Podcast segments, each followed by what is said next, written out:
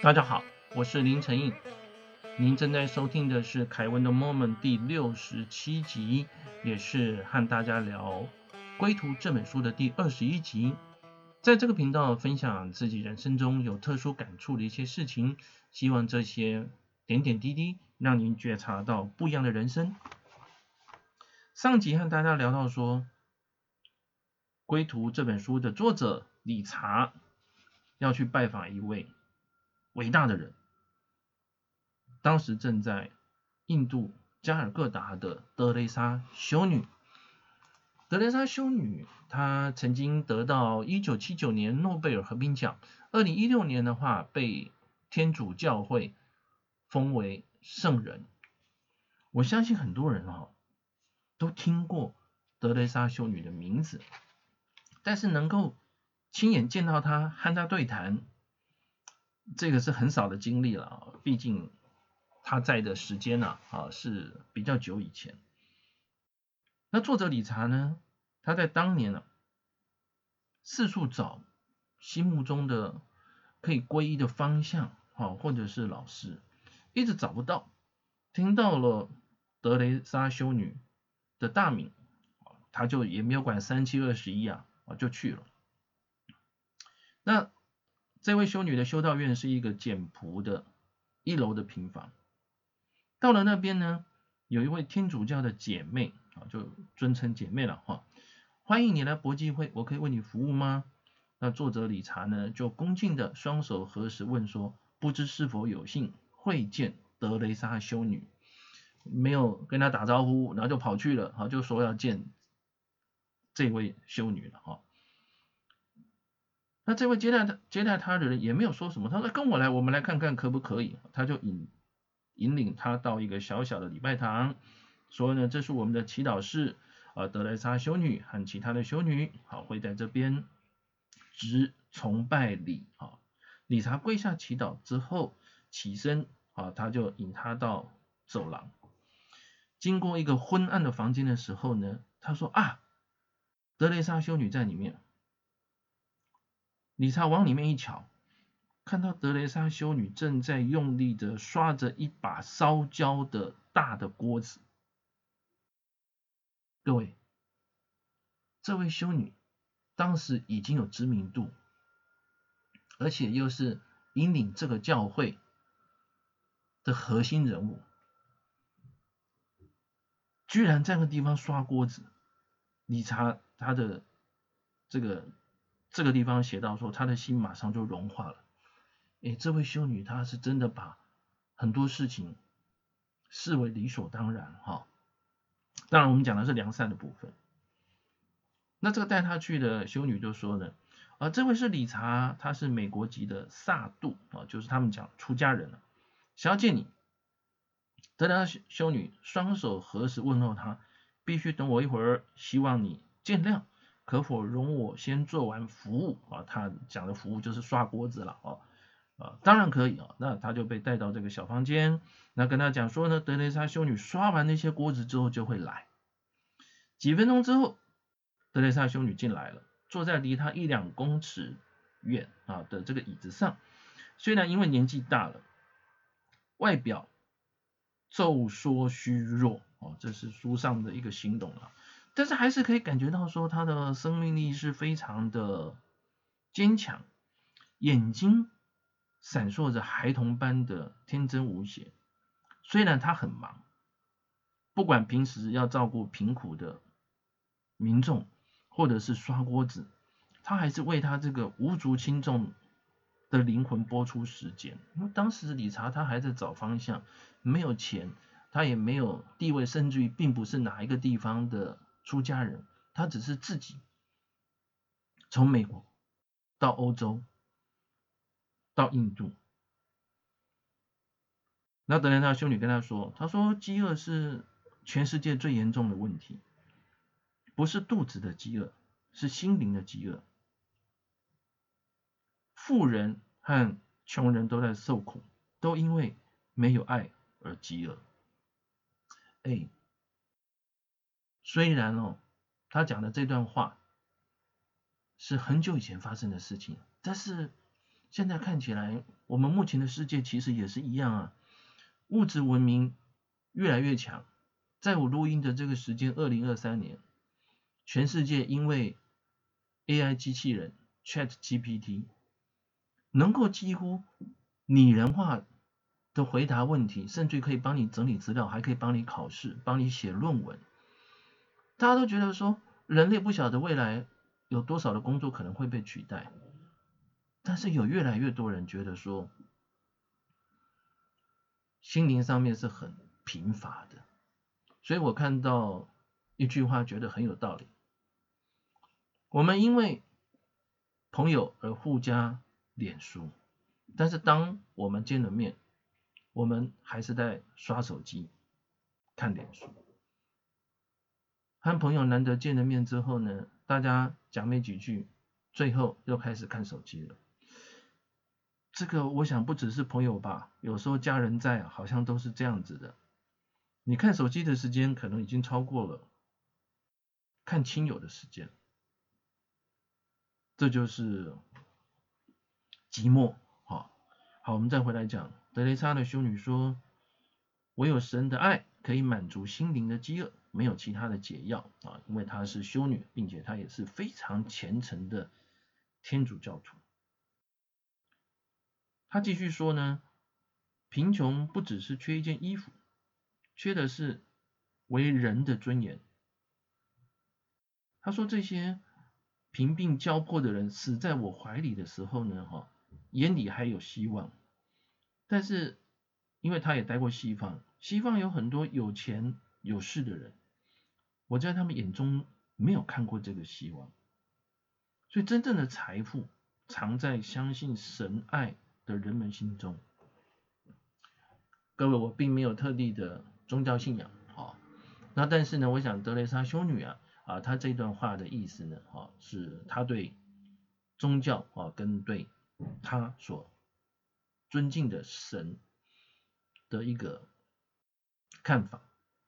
我可以把它理解成，就说呢，哈，当你心中有信仰的时候，当你心中有希望的时候，其实你的心情会比较有归宿。那如果你有很多的钱，或者是你很有权啊，有势力，但是你对未来你没有肯定，或者是在晚上睡觉的时候，你不晓得有没有人会来杀你，第二天会不会有人来抢夺你企业的经营权，你可能生活的比贫穷的人更不安定啊！啊，他提的是这个意思。那这个时候又有其他的客人走进来啊，因为很很多人听到他的名字都想来拜访他嘛啊。那有有一位英国来的小姐就问他说：“你为什么要洗锅子呢？没有别人可以洗吗？”罗蕾莎修女说：“服务神跟人类是一种荣誉，不是一个杂物。为神所做的服务都是祝福，并无高低之分。”那刚刚那个英国女士的先生就说：“那你的力量是从哪里来的？”德雷莎修女回答说：“我所有的力量都来自于主的圣名。”接着她回头看理查，她说：“没有什么能够动得了谦卑的人，赞扬也好，侮辱也罢，因为那样的人知道自己是谁。神见证一切，只要你已经尽了最大的努力，就算失败，也不要灰心。”我觉得德雷莎修女这句话真的讲的。非常棒啊！看了以后的话，觉得说深深的感动。如果你知道自己想要做什么，如果你知道你自己未来要去哪里，那面对于别人的赞扬、别人的侮辱，你就会比较淡然于心了哈。在现在网络上面的时代呢，其实有很多时候会有什么网络霸凌。以前的霸凌的话，可能是骂你、打你。现在的话，在网络上就羞辱你，那每次一看到呢，哈，就会有人很难过。我记得在这个时间点的话呢，哈，也有很多呃，有人在网络上被霸凌，甚至有人被霸凌到哈，就受不了，哈，呃，而结束了自己的生命。对，所以有人赞扬你也好，有人侮辱你也好，它并不会影响你真正的内在啊。我想这个是德雷莎修女啊给我们的很大的一个启示啊。那么英国女士呢，她就赞扬德雷莎修女。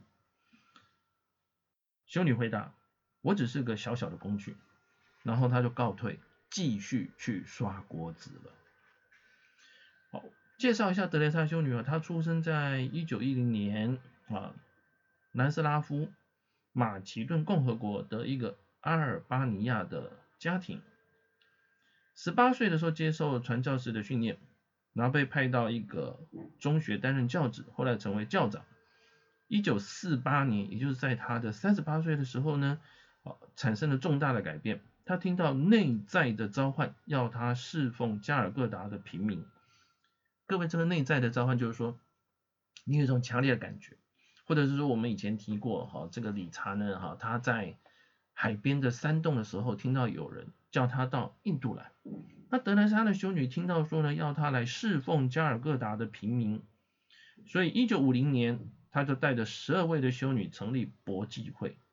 好几年来，他的无私的服务吸引无数的人共同加入了这样子的工作。理查就要求说，他想看看这个教会收容生病和濒死人的收容所。到了那边，他觉得实在没办法帮他们做什么，就开始在打扫。搬东西哦，那一会儿的话呢，哈，德雷莎修女就来了。他握着一个重症的妇人的手，对她微笑。这位妇人双眼闪烁着喜乐的光芒。有位咳血的虚弱老人，他感受到修女把手放在他头上，便抬头看着他，好像他是天使一般，感激的低下头。修女跟他说：“神的爱与你同在。”另外一位垂死的妇人被亲人遗弃了，修女安慰他，要学会宽恕。他谦卑不做作，给他接触的人希望和喜乐，带来了奇迹。他并没有在管这位病人的背景是印度教、伊斯兰教、犹太教还是基督教，都以平等的爱对待他们。各位，这真的不容易哦。所以也难怪，就说呢，德雷莎的修女啊，他的事迹啊，啊，可以说一直为人们所敬仰。好，理查离开加尔各答之后的话呢，他前往孟买。以前我们提过，就是说他曾经上过知名禅师格印卡的课，那格印卡邀他到孟买再去，所以他去赴这个约。到了孟买之后呢，他上了格印卡的十天的课程，哦，他觉得很棒。非常的感动。这课程结束之后，想要伸展一下，就在市区到处走走，漫无目的的啊，就乱走逛一逛。走了几个小时呢，他发现他在这十字路口旁边人很多。那在上面的话呢，哈，有一个看板写十字架公园，这是一个孟买市区占地辽阔的公园。那公园里面有个很大的帐篷，进去之后呢，哈，看到说，嗯。有一些帐篷上面挂着印度的画作，他一看，哎，是当年哦，他曾经看到以后就心跳加速的吹笛蓝色的男孩，他现在又看到了，那这个男孩到底是代表什么？赶快过去看，那这是一本书，书上面的话呢，哈，有提到说奎师那神的。至尊人格，于是他就问摆摊的人说：“哎，他可不可以翻一翻呢？”那摆摊人被他吓一跳，是一位穿长袍的光头和尚，就问他说：“你会讲英文吗？”他说：“会。”哎，我是美国人。那这位摆摊的人啊，自我介绍说呢：“我叫图斯塔。”这里面有一章节讲的是西瓦和奎斯纳啊的关系啊。那么。理查就把这本书拿到旁边看了。那书中说明说，奎斯纳是神的至尊人格。什么叫至尊人格呢？就是最有吸引力的人，最有魅力的。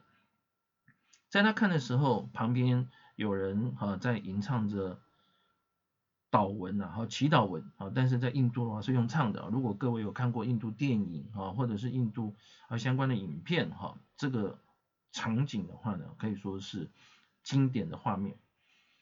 到了晚上，帐篷涌进超过两万五千人来听课，天呐，这个真的是很多人。那理查也很想听，就赶快把书还他们，然后坐到这个群众的后方。那舞台上面的话，一开始有二十个人哈。啊，在唱歌跟舞蹈，那大家在等咕噜，那咕噜的话终于出现了，神色庄严，光头，穿着橘色的长袍，走路像天鹅般优雅，举手像君王般庄重，举止谦虚，双手合十问候听众哈。那接着他坐到那个台上的座位，那理查因为坐在最后面啊，几乎看不到，其实心里有有有想过去哦，但是又不好意思跑到大家前面站。因为他第一次，他也不是很了解。那远远的看到有一个人跑来跑去在照相，台上的咕噜就把他叫过去，在他耳朵旁边讲话。这个照相的人呢，哈，就开始看一大堆的群众在找人，甚至于还在叫一些叫某个人上去，但是没有人回应，所以他到底是在叫谁哦，也搞不清楚。那这个人就自己。跑到群众中，一路走，穿过了千百个坐在地上的人，走到理查的前面。理查瞪大了眼睛看着他，他说：“圣怕不怕的，要你和他一起坐在舞台上。”所以台上的这位咕噜称呼是圣怕不怕的。那他为什么知道理查？为什么要叫理查到台上去？他太惊讶了。他说：“他他怎么会认识我？”这个人没有回答他，拉着理查的手，带着他穿过群众，走上舞台，带到咕噜的前面。咕噜坐在那边呢，用手示意，要他坐在旁边啊。于是他就坐在理查就坐下来。他看着这位咕噜说：“他有古铜色的皮肤，宽而圆的鼻子，长长的耳垂，光头，旁边有一些些微的白发。”这个形容哈，还蛮他还蛮特别的。那旁边的人继续的舞蹈啊，同时呢，呃，唱歌。我们刚刚讲二十个人在上面嘛，哈。波底莎看到他们的穿着跳舞。跟唱歌的长袍啊，那个袍整洁又明亮。但是理查因为他一路的话都在，可以说我们讲云游吧，哈，或者是他在找他的方向，哈，那他其实他也真的没有什么钱，所以他穿的布衣已经是很破烂了，甚至因为他在恒河旁边静坐过，所以泡了一些泥沙。但是他上一次刮胡子是在什么时候啊？他也记不起来。那旁边人的脸。的胡子都刮得干干净净，也剪了头发。理查也没有剪过头发，也没有书法。他每天只是在河或池塘里面的话呢，哦洗澡。站在那里，自己觉得很不好意思啊，只好什么都不讲话，坐在那边。以前他都是在树林里面独居，现在却是坐在好几万人注目的舞台上，正准备一走了之，没想到圣怕不怕的。对他投以慈爱的微笑。哎，这是他要找的方向吗？这是他要找的上司吗？这是他远从美国远渡重洋到印度来的意义吗？于是他就安心了。那到底是不是？下一集的节目和各位继续聊，请记得订阅我们的节目。并且对我们的节目啊刷五星评价，祝您健康平安，我们下次再会。